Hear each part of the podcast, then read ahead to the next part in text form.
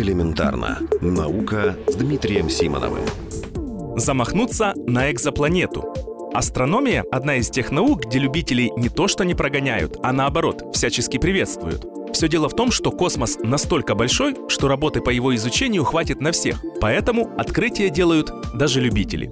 Сейчас любой желающий может даже принять участие в поисках экзопланет, то есть планет, которые вращаются вокруг других звезд. Телескоп для этого не нужен, необходимо лишь желание и компьютер. Но обо всем по порядку. Расстояние даже до самой близкой экзопланеты составляет несколько световых лет. Это значит, что увидеть ее непосредственно, даже в самый сильный телескоп, невозможно. Поэтому для их поиска собираются различные косвенные данные о звездах, которые потом нужно проанализировать и сделать выводы. В нашей истории такие данные собирались в обсерватории Кека, находящейся на Гавайях. В итоге получилась база, содержащая более 60 тысяч наблюдений более полутора тысяч звезд. На основании этих данных уже удалось, например, открыть систему, в которой вокруг звезды вращаются 6 планет. Но далеко не вся информация обработана, и к тому же она постоянно пополняется за счет новых наблюдений. Поэтому исследователи предлагают любому желающему скачать специальную программу и, следуя инструкциям, сделать свой вклад в поиски экзопланет.